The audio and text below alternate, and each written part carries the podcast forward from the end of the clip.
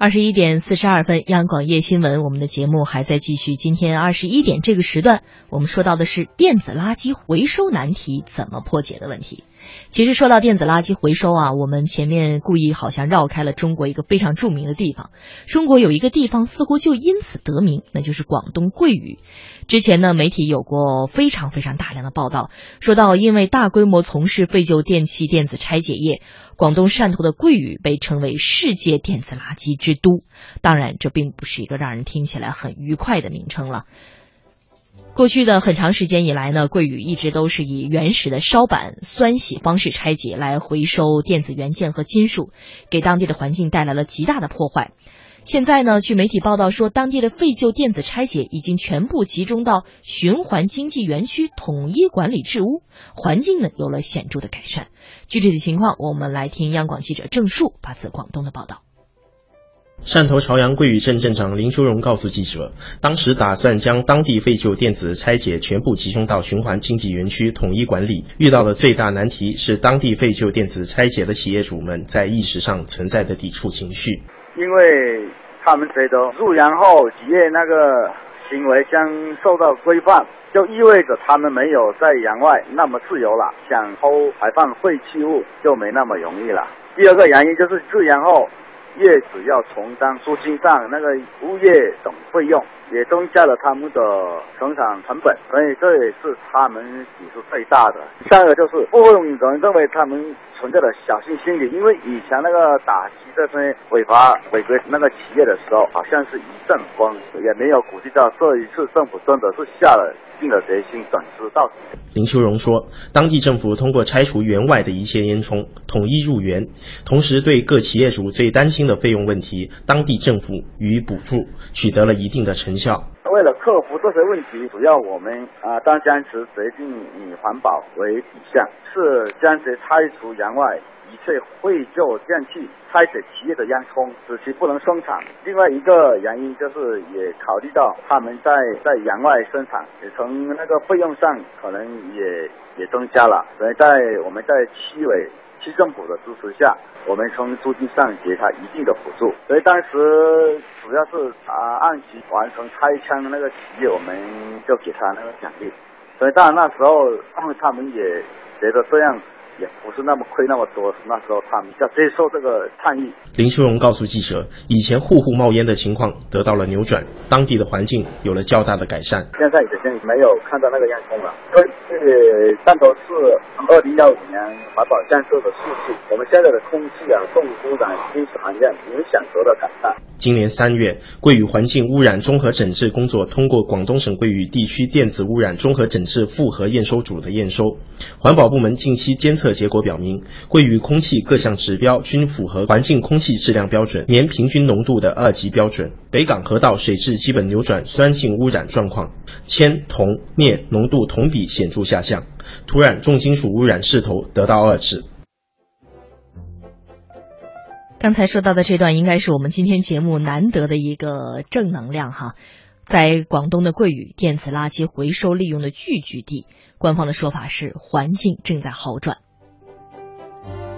继续带来一点正能量吧。其实，当然，我们也是之所以给大家讲到这样的一些记者的报道和采访啊，是也想去探索一下，在这样的电子垃圾处理中心，怎么样以一个更有效、更环保、更科学的方法来运营。最近呢，记者也到了华北最大的电子垃圾处理中心，在天津的一家环保公司，见证了电子垃圾被点化成金的这样一个华丽转身。我们来听到的是天津台记者的一段报道。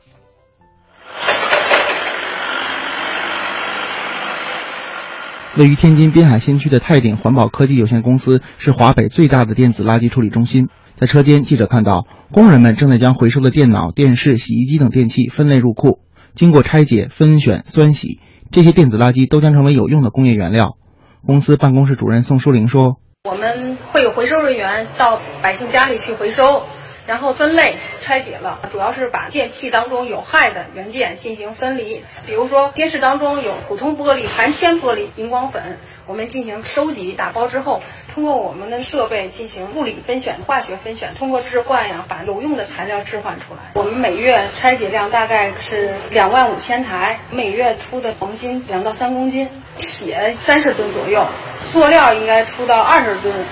在塑料、金属原料被提取出来的同时，电子垃圾中剩余的重金属、废矿物油、含氰化合物等对环境有害的废弃物也将被分离出来。如何处理这些对环境危害极大的废弃物，是电子垃圾回收利用中的难点。公司办公室主任宋淑玲说：“为避免随意丢弃对土壤、空气、水造成污染，这些危险废弃物都纳入全市统一监管。”今天在央广夜新闻当中呢，我们说到的关于电子垃圾分类回收的难题啊，刚才说到的似乎有一点解决的可能了。关于电子垃圾分类回收，更多的难题是不是也都容易解决呢？今天我们特地约请到了一位电子废弃物分类回收方面的专家，电子协会的唐爱军秘书长，我们来接通他的电话。您好，唐秘书长。您好，主持人。呃，跟您交流几个我们今天记者采访发现的现象啊，我们一个一个说。呃，我们今天探讨的这个电子垃圾分类回收啊，目前大家发现一个现象，说小商贩来回收是个主流。小商贩把这个电子废弃设备拉走之后呢，好多就把它变成了比如翻新机，或者是灰色的二手货，呃，甚至这个重新流入了市场。不知道您了解到的，这会不会是一个比较普遍的现象？这个事儿怎么办呢？呃，您好，主持人，是这样的，确实您这次调研的结果，我们认为也是现在呃社会上比较普遍的一个现象。嗯，确实是说大量的，尤其像手机电子类的产品，可能更多的经过简单的维修或翻新进入了二手市场。呃，目前这种现象的普遍程度确实是很高的。嗯，那这个事情大家会觉得是不是呃他们？不会对这个电子设备、电子垃圾做一个更合理、更物尽其用的这样一个嗯处理呢？您怎么看呢？呃，实际上站在我们专业的角度上来讲，其实我们是非常赞同，如果这个设备能呃重新利用的话，我们认为它是符符合这个循环经济促进法物尽其用的这个原则的。但是呢，就是现在我们在这个被翻新再利用的过程之中。存在着一些嗯难以逾越的鸿沟，我们认为它是一种灰色地带。关键是现在这部分怎么样去解决？我们认为这个可能是呃影响这个翻新再利用的一个主要的一个算是障碍吧。呃，首先我们因为在行业内调研的时候，我们发现一个问题，就是一个有趣的现象。我们调研结果，国外普遍的一个以手机为例，他们的。呃，淘汰周期就是一个使用周期，差不多平均是在三十六个月左右，而中国的呃手机的更新率呃很快，是十二个月到十八个月之间。所以呢，我们可以定位为，就是说中国的消费群体，尤其是年轻群体，可能更习惯于把手机作为一个时尚消费品来更新，速度很快。那么针对我们来讲，你看，呃，现在的品牌机又价格也不算便宜。几千块钱的手机，如果用了一年到一年半的时候，咱们说直接废掉的话，对我们来讲，呃，站在专业的角度，我们认为它是很浪费的。呃，所以它作为一个旧机，如果能进入二手市场，当然是一个很好的用途，能更呃消费群体更差一点的，就是这种消费群体能使用，我觉得也是一种很好的出路。嗯，但是呢，有一个问题就是，现在目前在这种翻新机和二手维修这部分呢，存在一定的政策空白。比如说它的质呃质量保障体系，它的安全体系，呃还有呃国外的，尤其是一些好的品牌比较关注的，人家的这个品牌的一个这个嗯防伪等等各方面的一个一个保护专利保护方面的一些要求，所以从这个角度上来讲呢，我们认为现在在这个渠道上确实还存在着一定的障碍，如果能将把相关的配套政策更加完善的话，我觉得这种渠这种。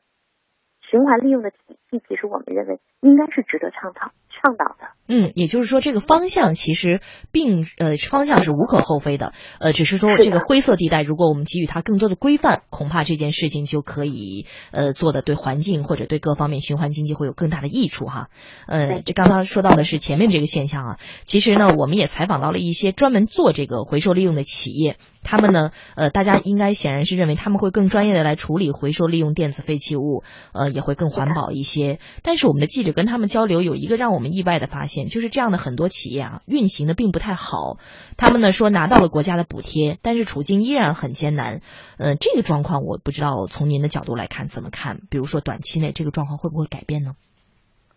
呃，您说的这个也确实是一个存在的现实。呃，我们也做过行业的统计，差不多百分之八十的回收渠道确实是依赖于大家普遍就是定义为小商贩的这种回收渠道。呃，企业自己的这种自主的回收，或者是说我们纳入监管范围的正规的回收渠道，应该不足百分之二十。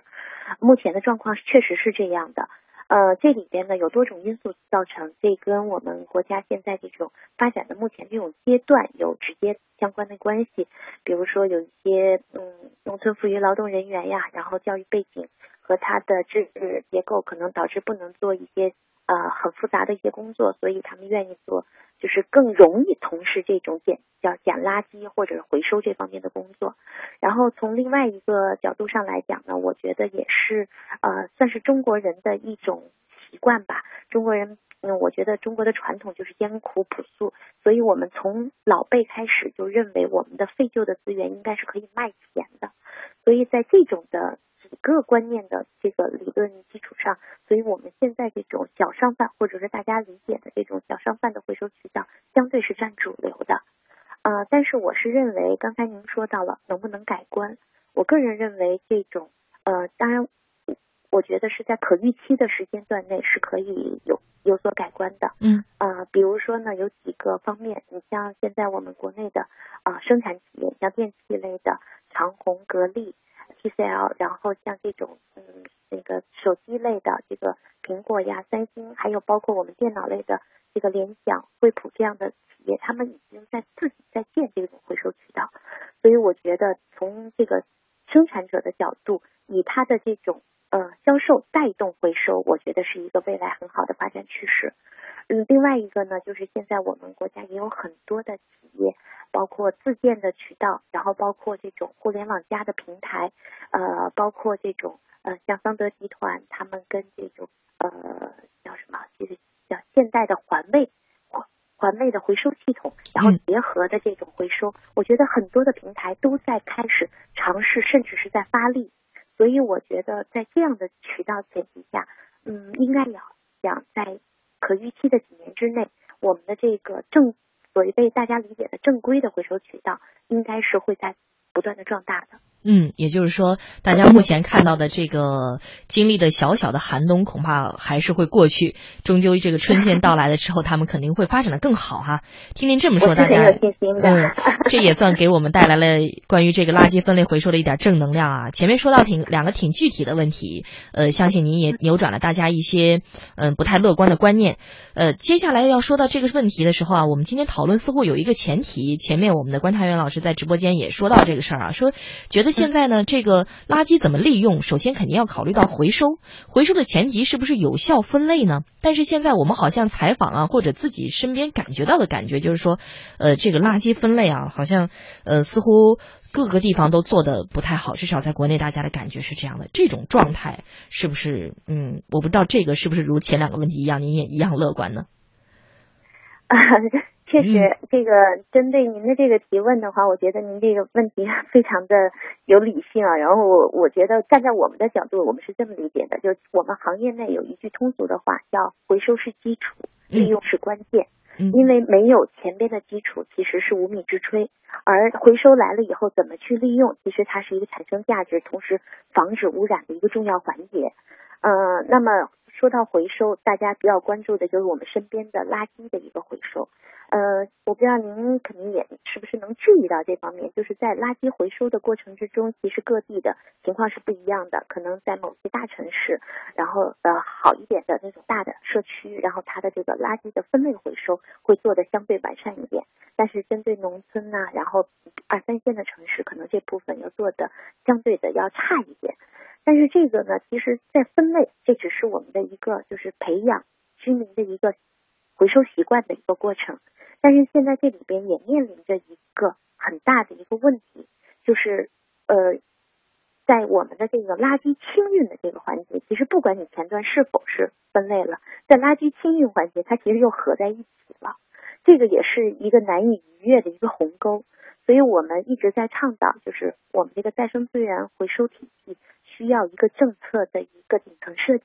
是为什么？就是说把这个呃整个的一个链条，通过一个制度性的设计，把它更科学化的管理起来，这样才是这种垃圾分类也好，资源回收也好，这个一个未来的一个出路。但是现在呢，可能各环节之间多多少少有一点脱节，啊，我们也挺期待政府的相关部门。就这个问题能进行一些深入的研究，包括也能出台一些更鼓励性的政策，引导我们的居民以及老百姓这样的消费者去呃更好的去回收我们身边的资源。嗯，也就是说，其实呃对这个事情呢，恐怕需要政府来领着大家，呃把这个事情搭一个更好的平台，让大家能够更顺利的在生活当中把垃圾分类回收的这个理念渗透进来。